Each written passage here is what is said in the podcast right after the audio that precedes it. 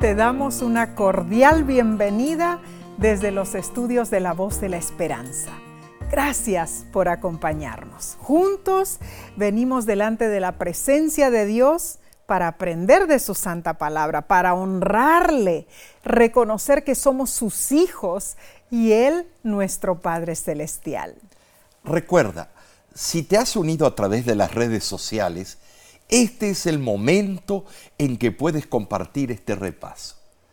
Agradecemos que lo hagas para que muchos puedan estudiar los tesoros encontrados en las Santas Escrituras. Así sea. ¿Sabes, Omar?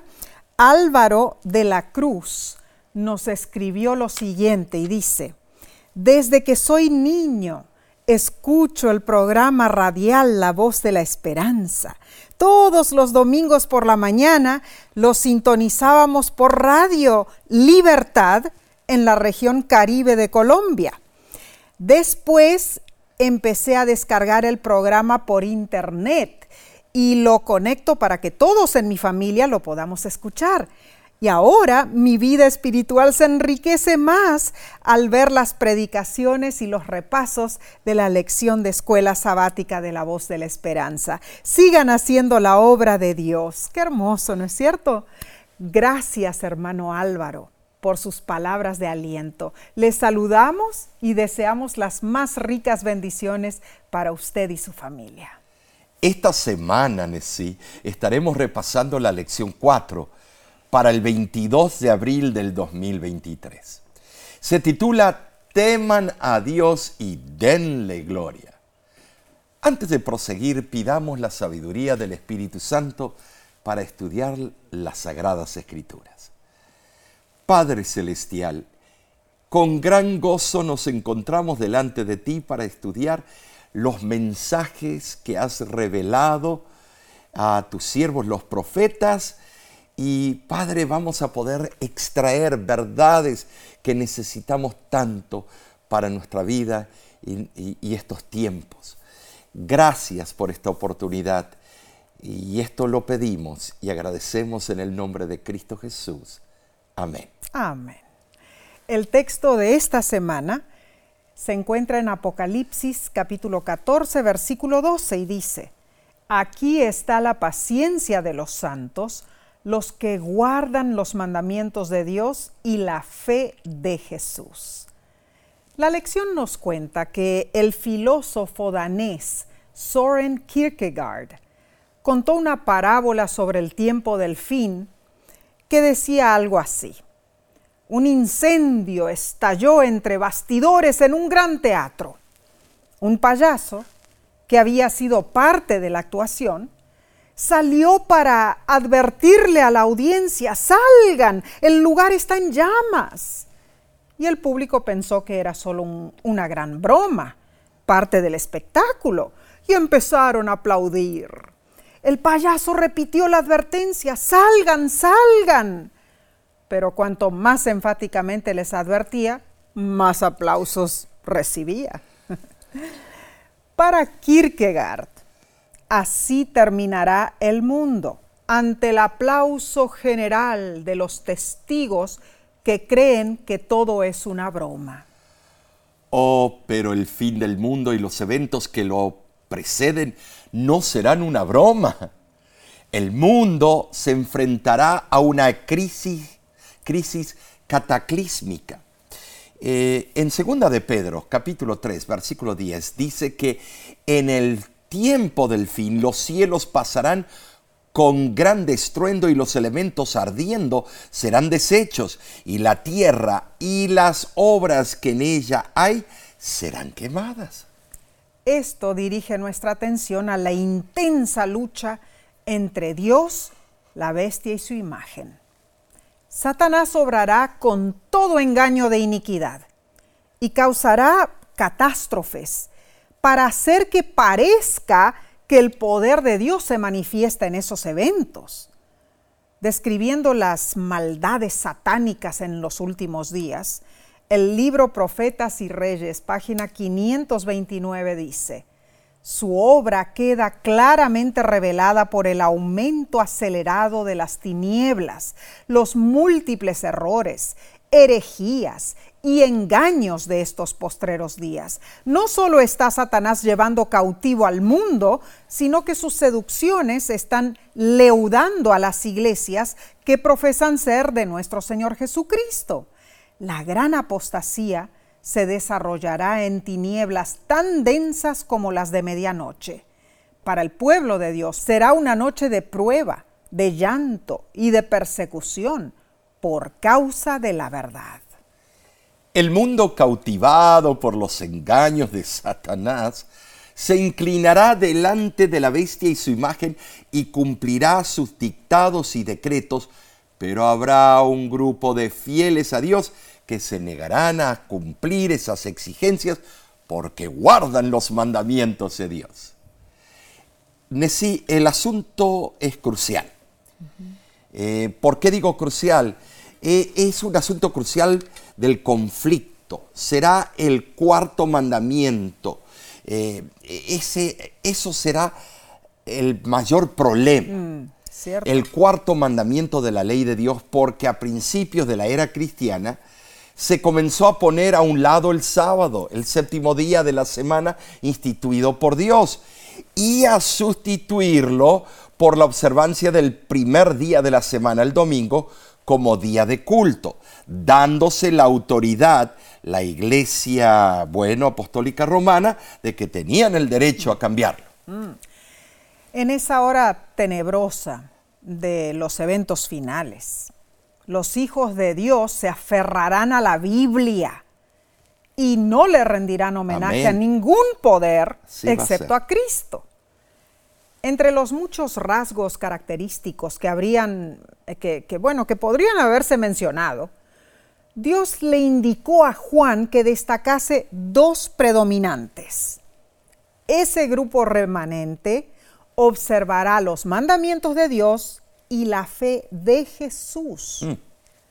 Será en medio de todas las calamidades de los eventos finales que Dios preservará hasta el fin el fiel remanente y mantendrá su integridad. La firmeza y fidelidad de los hijos de Dios finalmente recibirá el premio eterno, pero no será fácil, hermanos. La lección de esta semana enfocará nuestra atención a temer a Dios y darle gloria. Hay mucho que se puede decir acerca, bueno, de temer a Dios. ¿Qué significa esto realmente? ¿Será este el método preferido de Dios? ¿Que le temamos? ¿Cómo podemos amar si tenemos temor? ¿Cómo podemos darle gloria si le tememos? El concepto de un Dios todopoderoso es aterrador para muchos. La Biblia registra que cada vez que Dios aparecía a su pueblo, primero tenía que quitarles el miedo. Omar, ¿por qué era así? Hmm. Bueno, porque el miedo ciega, ¿no es cierto? Porque el miedo no nos permite pensar. El miedo hace lo opuesto a lo que Dios quiere. Claro. Por eso Dios repite una y otra vez a lo largo de las escrituras, no tengas miedo. aprenderemos muchísimo esta semana. Así que pasemos entonces a la lección del domingo 16 de abril titulada Teman a Dios. En cada lección de este trimestre comprobamos que el libro de Apocalipsis revela los planes de Dios y desenmascara los planes del propio Satanás. Así es. Ahora, el propósito principal de Apocalipsis es prepararnos para el pronto regreso de Jesús y compartir el Evangelio a todo el mundo. El primer ángel instruye específicamente de parte de Dios lo que tenemos que hacer. Ahora, leamos Apocalipsis capítulo 14, versículo 7. Diciendo a gran voz, Temed a Dios y darle gloria, porque la hora de su juicio ha llegado. Y adorad a aquel que hizo el cielo y la tierra, el mar y las fuentes de las aguas. Este ángel proclama su mensaje a gran voz, indicando que el mensaje se proclamará eh, de tal forma que todos podrán oírlo. También se destaca su mandato definido, el cual comienza con la palabra fobeo en el griego. De ahí proviene la palabra fobia, que en el castellano significa temor intenso e irracional de carácter enfermizo hacia una persona, una cosa o una situación. Bueno, Omar, existen un sinfín de fobias, ¿no es cierto? Uh, yo tengo varias. bueno, está la acrofobia, es el miedo extremo a las alturas. La aerofobia es el miedo de viajar en avión. Tú, tú experimentas Ahí ya tengo dos. La brontofobia es miedo a las tormentas, los rayos y los truenos. La claustrofobia es el miedo intenso a estar en espacios muy pequeños. Es mi tercero. Mm. La quiroptofobia es el miedo enfermizo a los murciélagos. Y bueno, hay tantos otros tipos de fobias. ¿Me estás hablando a mí? No, no, no, no, no. Estoy de esa raíz también deriva la palabra teofobia, oh, sí. que la psiquiatría define como un miedo morboso al castigo de Dios. ¿Sabías eso? Cierto. Ese miedo irracional provoca quebranto, una vida sin paz, sin confianza y sin tranquilidad. Más aún, ese miedo es un pavor paralizante de la mente, una experiencia horrible. Ese tipo de miedo se, eh, se resuena en las palabras de Jeremías capítulo 8, versículo 15.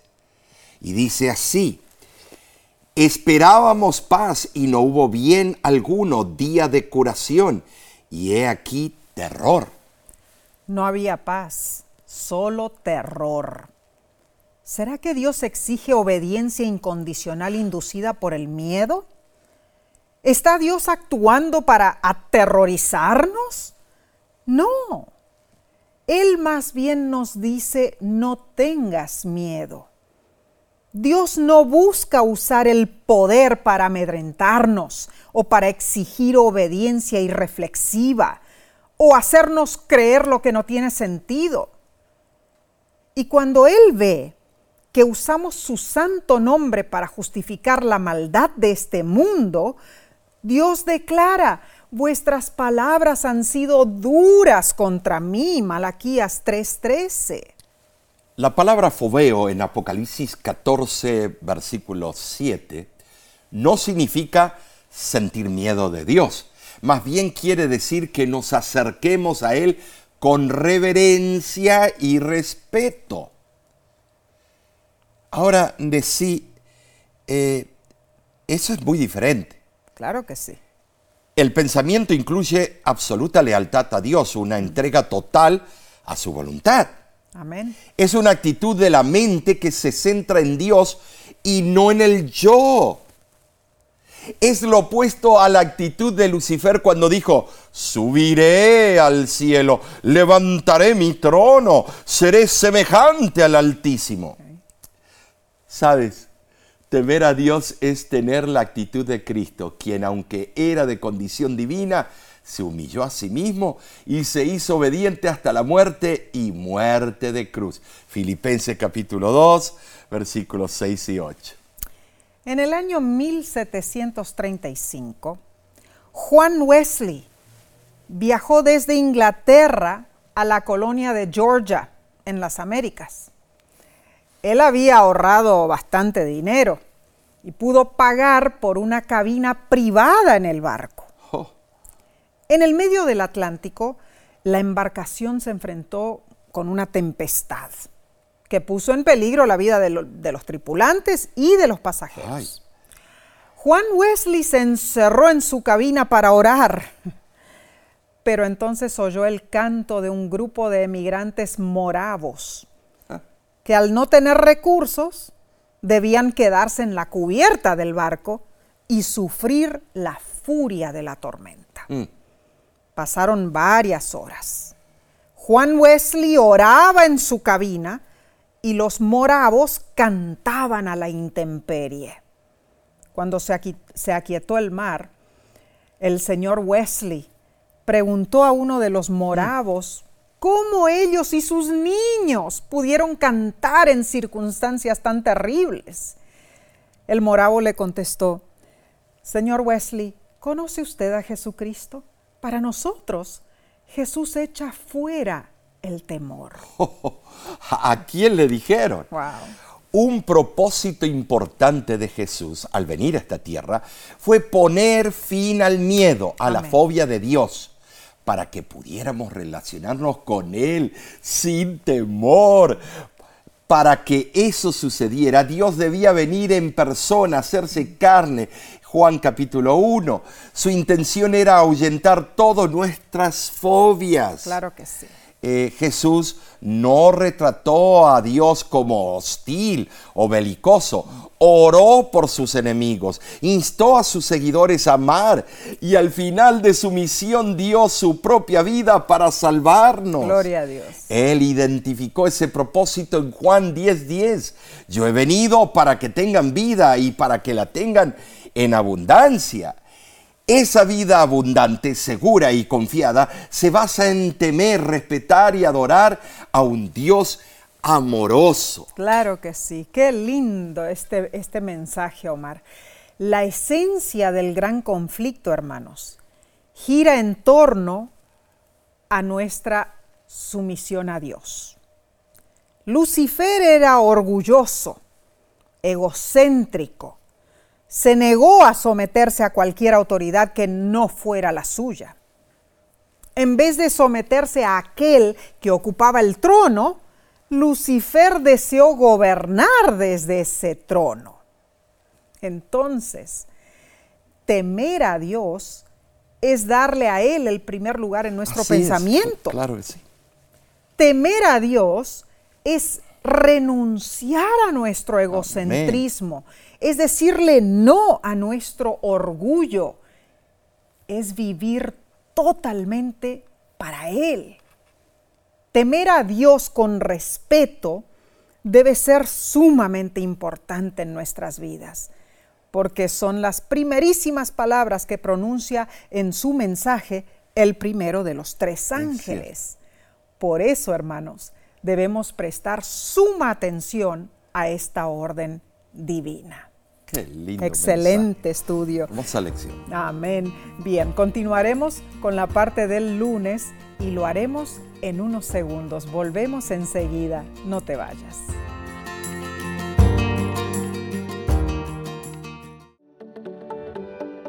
En nuestra aplicación puedes encontrar más contenido como este que te ayudará en tu vida espiritual.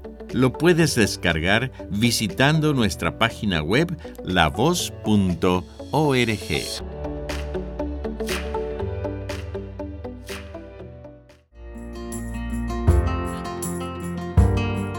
Gracias por acompañarnos. Dios es bueno al darnos esta hermosa oportunidad para estudiar su santa palabra. Pasemos a la lección del lunes 17 de abril titulada Temer y obedecer a Dios. Leeremos tres textos que nos revelarán el vínculo entre temer a Dios y obedecerle. El primero se encuentra en el libro de Deuteronomio, capítulo 6, versículo 2, y dice, para que temas a Jehová tu Dios, guardando todos sus estatutos y sus mandamientos, todos los días de tu vida, para que tus días sean prolongados. La palabra hebrea para temer, ¿sí? significa estar en pavor delante de, honrar, reverenciar. Bien. Salmo 119, versículo 73 dice, Tus manos me hicieron y me formaron, hazme entender y aprenderé tus mandamientos. Dios puede perfeccionar nuestro entendimiento espiritual para que guardemos sus mandamientos. Y Eclesiastés capítulo 12, versículo 13 y 14 nos dice lo siguiente. El fin de todo el discurso oído es este. Teme a Dios y guarda sus mandamientos, porque esto es el todo del hombre. Porque Dios traerá toda obra a juicio, juntamente con toda cosa encubierta, sea buena o sea mala. Nuestro deber es temer y obedecer a Dios. Pero, ¿cómo conectamos el temor con la obediencia? Mm. Veamos. Temer a Dios es una actitud de respeto reverencial que nos lleva a obedecerle. Siendo que somos salvos por gracia, el llamado urgente del cielo es que seamos obedientes. Entendamos esto, hermanos. La gracia no nos libera de obedecer los mandamientos de Dios.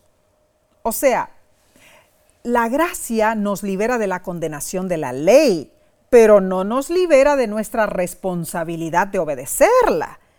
En verdad, la gracia nos faculta para llevar una vida de obediencia a Dios ahora, en el presente.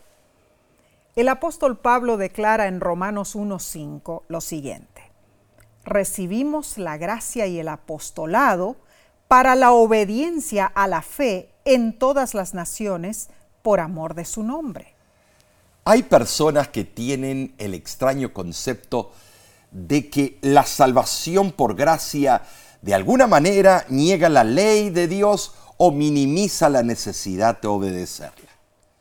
Creen que cualquier consejo sobre obediencia es legalismo. Dicen, a mí lo que me importa es Jesús. Pero ¿cuál Jesús? ¿Un Jesús que ellos fabrican en sus propias mentes o el Jesús de, las Santas Escrituras? ¿Sabes, Nesí? Nuestro Salvador, Jesús, jamás nos lleva a restarle importancia a su ley, que es el reflejo de su propio carácter. Claro.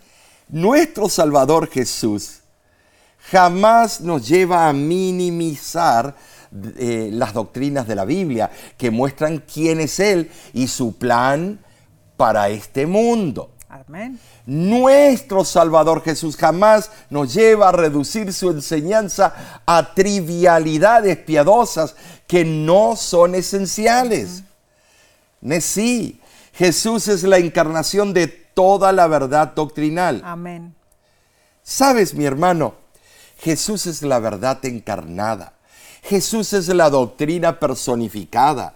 Jesús no abolió la ley, la guardó en forma totalmente cabal. Entonces, teniendo el ejemplo de Jesús, podemos obedecer los mandamientos de Dios. Obedecer es de suma importancia. Cuenta la historia que en el siglo XI, el rey Enrique III de Bavaria se cansó de sus responsabilidades como rey. Sí, se hartó de las presiones de la política internacional y se aburrió de lo mundanal de la vida de la corte real. Entonces, Omar, ¿qué decidió hacer el famoso rey Enrique III de Bavaria? Decidió escribir una carta al monje Richard pidiendo admisión al monasterio local. Ah. Deseaba ser aceptado como un huésped y pasar allí el resto de su vida en oración y meditación. El monje Richard, al verlo en persona, le dijo claramente, Su Majestad, comprende que la regla de este lugar es de completa obediencia. Esto va a ser muy difícil para usted, habiendo sido monarca. Lo sé, dijo el rey Enrique III, pero el resto de mi vida prometo obedecerle a usted mientras Cristo lo guíe. Bueno, el monje Richard le dijo, Perfecto. Siendo que usted está dispuesto a obedecerme, le diré lo que debe hacer. Vuelva a su trono y sirva fielmente, pues ese es el lugar donde Dios lo ha designado. Qué bueno. Y el rey Enrique III obedeció, Omar. Después de su fallecimiento se escribió esto en su honor. El rey aprendió a gobernar siendo obediente. Tremenda historia. La obediencia es importante, hermanos. Claro que sí. Al final, cada uno de nosotros debe obedecer los justos mandamientos. Bueno, son los mandamientos del Padre Celestial. Amén. Debemos elegir voluntariamente ponernos bajo la voluntad de Dios. Hermanos, Proverbios 10.8 nos explica lo siguiente. El sabio de corazón recibirá los mandamientos, mas el necio de labios caerá. No seamos necios, obedezcamos los preceptos divinos. Leo del libro Reflejemos a Jesús, página 54. El primer ángel llama a los hombres, temed a Dios y darle gloria, y los invita a alabarlo como creador de los cielos y la tierra. Para hacer esto, deben obedecer su ley. Sin la obediencia de sus mandamientos, ninguna adoración puede ser agradable para Dios. La ley de Dios, por su misma naturaleza, es inalterable. Es una revelación de la voluntad y el carácter de su autor. Dios es amor y su ley es amor. Una ley tal, expresión de la mente y la voluntad de Dios, tiene que ser tan perdurable como su autor. Hermano, hermana, la ley de Dios es eterna profesar lealtad a Dios y al mismo tiempo eh, desobedecerle, aunque sea en un solo mandamiento, así es. Es negar la realidad de esa lealtad. Una obediencia a medias equivale a rendir culto a Dios en vano, pues en aquel gran día se recompensará a cada persona conforme a sus obras, dice la Biblia en el gran día del cómputo final, entraremos en el reino celestial solo los que hayamos hecho la voluntad de Dios obedeciéndole. Y esto lo logramos a través de Jesús. que Dios nos ayude a temerle, a reverenciarle y a obedecerle. Bien, Veamos lo que sigue en la lección del martes 18 de abril titulada Vivir enfocados en Dios. En esta era de consumismo, cuando los valores seculares han centralizado el yo, el cielo nos llama a apartarnos de la tiranía y de la esclavitud del egocentrismo, poniendo a Dios en el centro de nuestras vidas. Amén. Para algunos, el dinero es todo. Para otros son los deportes, el placer o el poder. Para muchos otros puede ser la música o el entretenimiento. El mensaje de Apocalipsis nos llama a temer, respetar y honrar a Dios como el centro focal de nuestra vida. El gran propósito de la existencia de los hombres es que busquen a Dios si en alguna manera puedan hallarle, Hechos 17, 27. Muchos seres humanos están afanados, trabajando por la comida que perece, por el agua de la cual volverán a, volverán a tener sed. Gastan su dinero en lo que no es pan y su trabajo en lo que no sacia. Isaías 55, 2. Con demasiada frecuencia, tendemos a hacer de las cosas triviales el principal propósito de nuestra vida. Dios desea que le demos el primer lugar. Omar, no puede existir seguridad alguna hmm. aparte de Dios y de la ciudadanía del reino eterno. Es cierto. El mejor remedio para nuestra situación es confiar en Dios. Amén. Si hacemos fielmente la parte que nos corresponde, si damos al reino del cielo el primer lugar en nuestros pensamientos y en nuestras vidas, Dios nos cuidará mientras dure nuestra existencia en esta tierra y nos recompensará con la vida eterna. Colosenses capítulo 3, versículos del 1 al 2 nos dice, si pues habéis resucitado con Cristo, buscad las cosas de arriba, donde está Cristo sentado a la diestra de Dios. Poned la mira en las cosas de arriba, no en las de la tierra. Sabes, Pablo destaca la posición gloriosa y los privilegios que el creyente tiene en su Salvador. Es inútil y vano recurrir a una religión rutinaria de prácticas ritualistas y tabúes que contrastan con el, cristianismo eh, vital. Sabes, mi hermano, cada impulso de nuestra voluntad robustecido por el poder de Jesús debe ser dirigido hacia las cosas celestiales. Eso es importantísimo. Es muy peligroso apartar nuestros ojos de Jesús, aunque sea por un momento, como le sucedió a Pedro, sí, cuando intentó caminar sobre las agitadas olas del mar de Galilea. Hebreos 12, versículos 1 y 2 nos aconseja, despojémonos de todo peso y del pecado que nos asedia y corramos con paciencia la carrera que tenemos por delante, puestos los ojos en Jesús, el autor y consumador de la fe. Mantener nuestros ojos en Jesús es sostener una relación continua con aquel que es la fuente de todo poder, con aquel que puede fortalecernos para que resistamos y triunfemos. Recuerdo que cuando estábamos ministrando una iglesia aquí en Estados Unidos, Henry, un joven universitario, se me acercó y me dijo, Pastor, ya no quiero venir a esta iglesia. Le pregunté, ¿por qué? Porque no hay profesionalismo. El hermano Juan cuando participa no le bien. Los que cantan desafinan. Y hay demasiadas cosas que veo con las que no estoy de acuerdo. Bueno, le dije, está bien, pero antes de que te vayas quiero pedirte un favor. Llené un vaso con agua y le dije que diera tres vueltas a la iglesia sin derramar una gota de agua en el suelo y que después me trajera el vaso de regreso. Henry no dudó. ¿Sabes, Nessie? Tomó el vaso, dio las tres vueltas, regresó y me dijo, listo, pastor, esto fue fácil.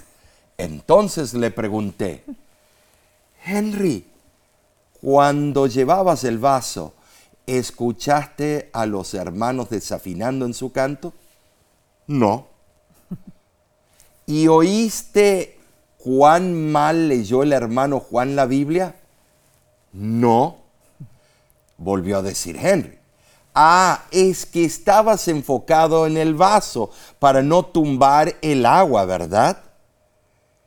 Henry resultó ser un excelente líder de iglesia y ya no volvió a criticar los errores de los demás. Cierto. Lo mismo ocurre en nuestra vida. Cuando nuestra mente está enfocada en Cristo, nada nos distrae. Mm, cuán cierto y muy buen ejemplo, Mar. Bien nos dice la lección de este día que el tema central en el conflicto final de la tierra es la batalla por el enfoque de nuestra mente. En realidad, es la batalla por la lealtad, la autoridad y el compromiso con la voluntad de Dios. Hermanos, la batalla final en el gran conflicto entre el bien y el mal es por el control de nuestros pensamientos. Nuestra mente es la ciudadela de nuestro ser, podríamos decir. Es el manantial de nuestras acciones. Por eso el apóstol Pablo nos amonesta en Filipenses capítulo 2, versículo 5. Haya en vosotros esta manera de pensar que hubo también en Cristo Jesús. En otras versiones dice, haya en vosotros el mismo sentir. Cuando elegimos tener la manera de pensar o el sentir de Cristo, permitimos que Jesús moldee nuestro pensamiento, bueno, llenando nuestra mente con las cosas eternas. Y ocurre así porque nuestras acciones revelan dónde está nuestro proceso de pensamiento. Omar, cuán cierto es, eh, eh, eh, cuán cierta es esta idea, ¿no es cierto?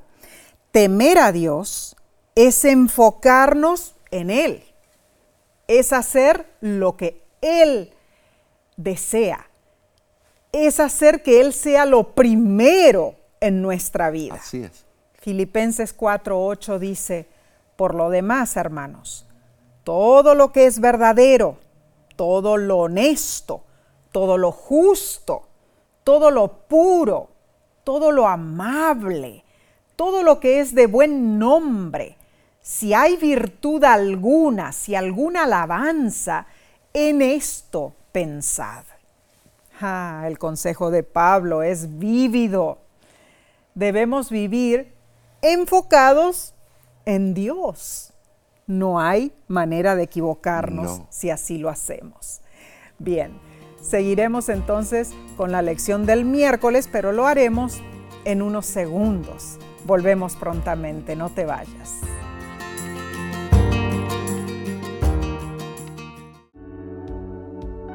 Con seguridad estás disfrutando este estudio de la escuela sabática. Te invitamos a buscarlo en formato de video por nuestro canal de YouTube. Lo puedes encontrar en youtube.com diagonal La Voz de la Esperanza.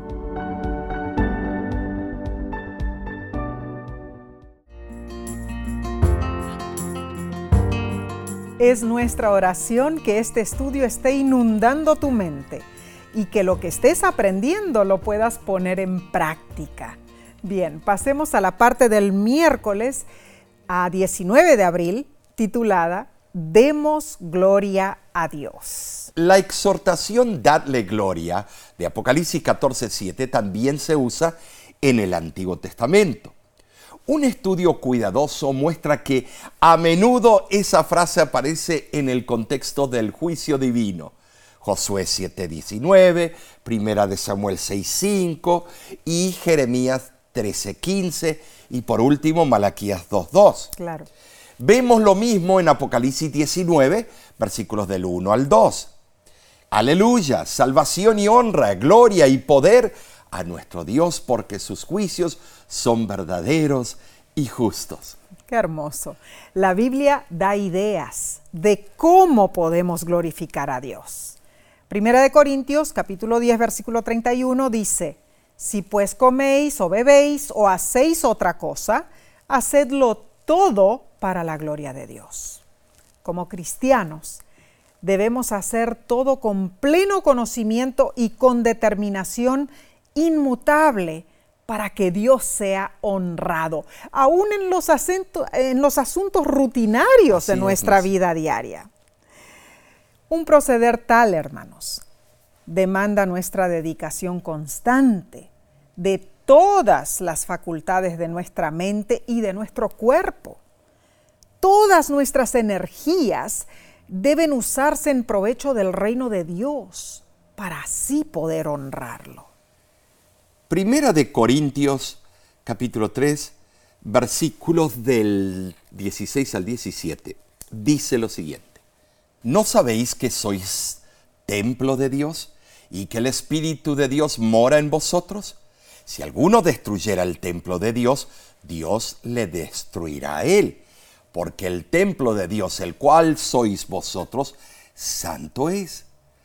La amonestación de Pablo se dirige a los que por su proceder irresponsable destruyen su cuerpo, que es morada del Espíritu Santo. Nuestro cuerpo santo es. El vocablo griego usado aquí es hagios, que se traduce como santo o sagrado. Significa algo que es dedicado a un propósito especial. La Biblia nos da un toque de clarín para glorificar a Dios en cada aspecto de nuestra vida. Cuando Dios es nuestro foco central, nuestro único deseo es darle gloria sea con nuestra dieta, nuestro vestido, nuestro entretenimiento o nuestra interacción con los demás. Damos gloria a Dios al revelar su amor al mundo, mediante nuestro compromiso de hacer su voluntad, lógicamente. Y en esto, más refiriéndose a nuestras decisiones, el mismo apóstol Pablo, nos apela en Romanos capítulo 12, versículo 1 y 2 y dice, Así que hermanos, os ruego por las misericordias de Dios, que presentéis vuestros cuerpos en sacrificio vivo, santo, agradable a Dios, que es vuestro racional culto, Y no os conforméis a este siglo, mas reformaos por la renovación de vuestro entendimiento, para que experimentéis cuál sea la buena voluntad de Dios, agradable y perfecta. La palabra griega del Nuevo Testamento para cuerpo en este pasaje es somata, que se traduce mejor como la suma colectiva de lo, lo, que somos, nuestro cuerpo, nuestra mente y nuestras emociones. La versión bíblica Phillips en inglés traduce la expresión culto racional como adoración inteligente. Interesante. Esto lo podemos explicar de la siguiente manera.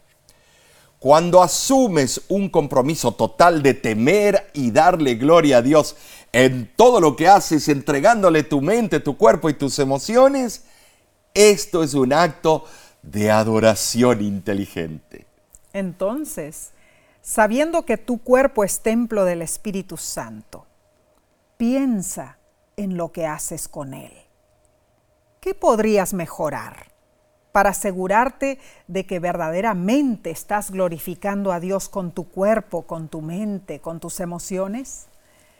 El libro Dios nos cuida, página 27, dice, ¿Cómo puede el hombre ser honrado con iluminación divina cuando es tan descuidado en sus hábitos, tan desatento a la luz que Dios le ha dado? La vida es un cometido sagrado que solo Dios puede capacitarnos para conservar y para usar en tal forma que lo glorifique. Pero el que formó esta maravillosa estructura del cuerpo solo tendrá especial cuidado de mantenerlo en orden si el hombre no interfiere en sus propósitos. La salud, la vida y la felicidad son el resultado de la obediencia a las leyes físicas que gobiernan nuestro cuerpo. Cada acción traerá resultados eternos. Y si vemos esto a la luz del juicio de Dios en el día final, el estar atentos para obedecer a Dios es muy buena idea porque Apocalipsis 14:7 también afirma que la hora de su juicio es venida. Y saben, sí, hablando, hablando de esto, del juicio, muchos lo consideran con terror. Mm, cierto. Bueno, muchos, tal vez todos, visualizan a Dios en su tribunal celestial como juez supremo del universo. Sí, claro. sopesando nuestras buenas obras contra nuestras malas obras. Oh, sí. Ay, esto qué angustia nos trae. Mm. En realidad, Dios en su amor infinito está haciendo todo lo posible para salvarnos. Gloria a Dios. Él desea vernos en el cielo aún más de lo que nosotros deseamos estar allí. Oh, tremendo. El juicio final atestiguará la realidad divina de que el cielo ha hecho todo lo posible para salvar a toda la humanidad. Qué hermoso, Mar, qué hermoso pensamiento, la verdad. Eh, eh, si pensamos bien, si nos perdemos, será porque hemos resistido continuamente las demandas del amor divino. Resistir continuamente las demandas de Dios. Eso es serio. Sí, hermanos. Es cierto que debemos tener buenas obras y estas son importantes porque revelan nuestra respuesta al amor incondicional e inagotable de Dios, como se reveló en Cristo en la cruz. Nuestras buenas obras dan testimonio de que nuestra fe en Jesús es genuina. Nuestro reconocimiento de lo que Jesús ha hecho está, y está haciendo y, seguirá haciendo. Amén. Nos, llega, nos lleva a desear servirle para siempre. Nos lleva a desear obedecerle. Nos lleva a desear hacer su voluntad. Pero eso solo lo lograremos si las obras de Cristo están en nosotros. Las de Él. Claro. Que Dios nos ayude a vivir en Cristo y por Cristo. Ah, qué hermosa Tremenda lección. lección. sí. Preciosa, bien. Emocionante. Vayamos entonces al estudio del jueves 20 de abril. Se titula Los vencedores del Apocalipsis. Uh, esto se pone bueno. Nosotros podemos vencer porque Cristo venció. Amén. ¿no es ¿Cierto? No hay duda de eso. Podemos ser victoriosos porque Cristo fue victorioso. Así es. Podemos triunfar sobre la tentación porque Cristo triunfó sobre la tentación. Gloria a Dios. Ahora, Apocalipsis 14, 12 eh, dice, aquí está la paciencia de los santos, aquí están los que guardan los mandamientos de Dios y tienen la fe de Jesús. Este es el pueblo fiel de Dios de los últimos días. Amén. Pero solo podemos guardar los mandamientos de Dios por la fe de Jesús, Oh, sí. no la nuestra. Así Nosotros no podemos hacer nada sin Él. Mm, Amén. Ahora, notemos que el versículo no dice fe en Jesús, aunque eso es importante. El versículo dice la fe de Jesús. Siempre le ha pertenecido a Él el derecho a salvarnos. Esto es algo más. Es la cualidad de la fe que permitió a Cristo ser victorioso sobre las tentaciones de Satanás. La fe es un don que recibe cada creyente. Cuando ejercemos la fe que el Espíritu Santo pone en nuestro corazón, esa fe crece. Venceremos no por nuestra fuerza de voluntad, sino por el poder del Cristo viviente que obra por medio de nosotros. Vencemos no por lo que somos, hermanos, sino por lo que Cristo es. Para descubrir cómo vencer, temer a Dios y darle gloria, leamos Hebreos capítulo 4 del 14 al 16 y capítulo 7 versículo 25. Y dice, por tanto, teniendo un gran sumo sacerdote que traspasó los cielos, Jesús el Hijo de Dios. Porque no tenemos un sumo sacerdote que no pueda compadecerse de nuestras debilidades, sino uno que fue tentado en todo según nuestra semejanza, pero sin pecado. Acerquémonos, pues, confiadamente al trono de la gracia para alcanzar misericordia y hallar gracia para el oportuno socorro. Él puede salvar eternamente los que por Él se allegan a Dios. Habiendo Cristo vencido las artimañas del diablo, Él es digno de nuestra confianza y si creemos en Él, nosotros también seremos victoriosos. ¿Sabes, sí? También, hermanos, eh, nuestro Salvador, Cristo Jesús, es todo para, para todos. Amén. Y el mensaje de los tres ángeles gira alrededor de Él, no un caudillo o un gran intérprete de las Escrituras. Apocalipsis da un mensaje de victoria, no de derrota. Gloria a Dios. Habla de un pueblo que venció por la gracia y el poder de Cristo exclusivamente. Amén, amén. La lección afirma que la palabra vencer se usa 11 veces de una forma u otra en el libro de Apocalipsis.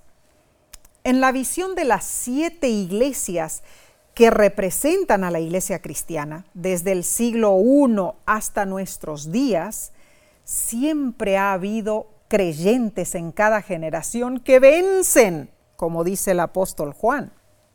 Y esto es una verdad, ¿no? Es verdad. Y en el tiempo del fin, los que venzan, ¿saben? Sí, heredarán todas las cosas, como dice Apocalipsis 21, 7. Amén. ¿Sabes lo que es tener una herencia? Gloria a Yo Dios. nunca he tenido una. Eh, eh, la única que voy a tener es la que el cielo me va a dar. Así es. Y esto no es legalismo. Es la victoria por medio de Jesucristo, cuya vida perfecta de justicia perfecta es la que les brinda la promesa de la vida eterna. Amén. Sabes, hermano, esto es fe en acción. Es la gracia transformadora y milagrosa en la vida del creyente. Sabes, la lección hace las siguientes preguntas. ¿Hay cosas en tu vida que deseas vencer? ¿Cómo puedes convertir ese deseo en acción? ¿qué pasos prácticos puedes dar para ser uno de los vencedores del Apocalipsis? Saben, sí, reflexionemos un momento. Cuando quieres vencer y quieres temer a Dios y darle gloria, lo importante es que recuerdes que Jesús es quien salva. Amén. ¿No es cierto?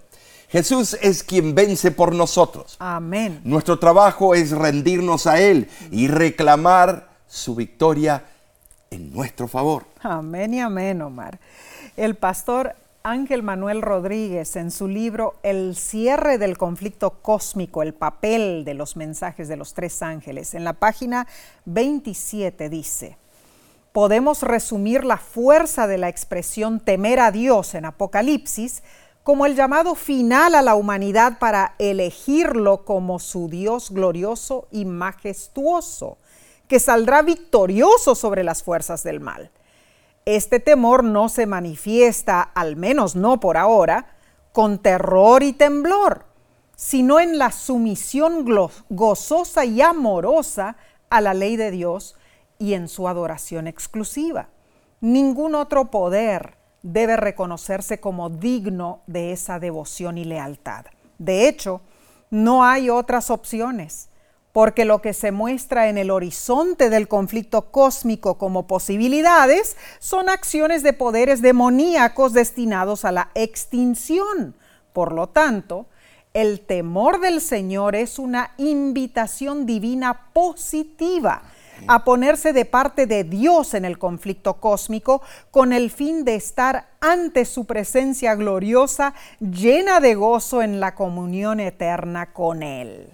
Qué hermosa lección de verdad hemos estudiado. Sí, la verdad. Eh, pero resumamos, Nessie, lo que aprendimos. Ah, vamos a ver. Número uno, el concepto de un Dios todopoderoso asusta a muchos, pero Dios nos asegura en las escrituras, no tengas miedo.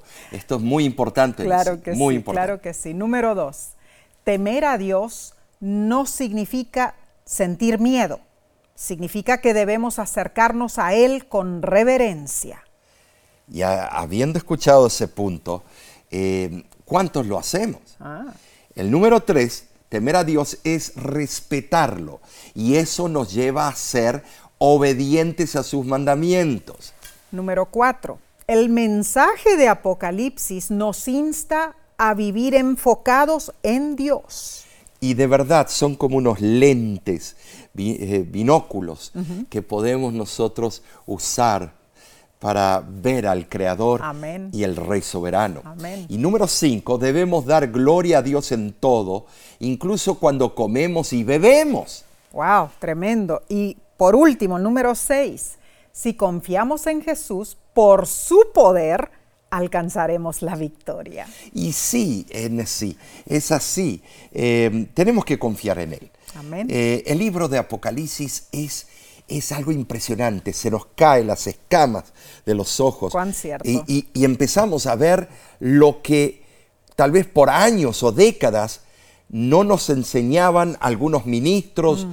a, algunos profesores de Biblia, algunas denominaciones que no querían tocar esos tópicos porque al tocarlos se toca llagas. Oh, y al hablar de esas cosas se habla con la verdad y ellos están más interesados con el dinero y el mm. poder que tienen. Bueno. Entonces, eh, eh, hermanos, yo debo decir, Dios es asombroso y maravilloso. Ah, gloria a Dios. Pero, ¿sabes, Nesí? Además de que es glorioso y maravilloso, es un Dios de que no nos deja desamparados, nos da estas verdades con una luz mayor para los tiempos del fin. Nos instruye constantemente y eso es lo que estamos estudiando en el libro de Apocalipsis. Claro. Continuaremos estudiando estas, eh, estos temas impactantes. Claro que sí. los próximos temas o las próximas semanas van a ser impresionantes. Oh, sí. El título de la lección de la semana que viene es La buena noticia del juicio. ¿Prometes que estudiarás con nosotros otra vez? Hazlo, hermano, hermana. Nos encanta tener tu compañía, ¿no es cierto, Mar? Claro. Y te invitamos a compartir estos videos, estos programas, estos estudios con tus seres queridos, con tus familiares, con tus amigos, con tus compañeros de trabajo. Suscríbete o suscribe a alguien. Claro, claro. Recuerda, el canal de YouTube de La Voz de la Esperanza tiene muchos diferentes tipos de materiales. Así es que puedes enriquecerte espiritualmente con cada uno de ellos. Los sermones de los Sí, viernes. claro. Eh, tenemos además todas las cápsulas eh, que eh, hicimos en el pasado. Así es. Ayúdame a entender y otros materiales que son excelentes. Además, cuando podemos, ¿no es cierto? Cada semana nos reunimos para el Círculo Mundial de Oración y de esa manera oramos los unos eh, por los otros. Bien, hermanos, en nombre de la voz de la esperanza, nos despedimos con un hasta luego, porque nos veremos pronto otra vez. Dios te bendiga y te guarde. Dios haga resplandecer su rostro sobre ti y tenga de ti misericordia. Dios alce sobre ti su rostro y ponga en ti paz.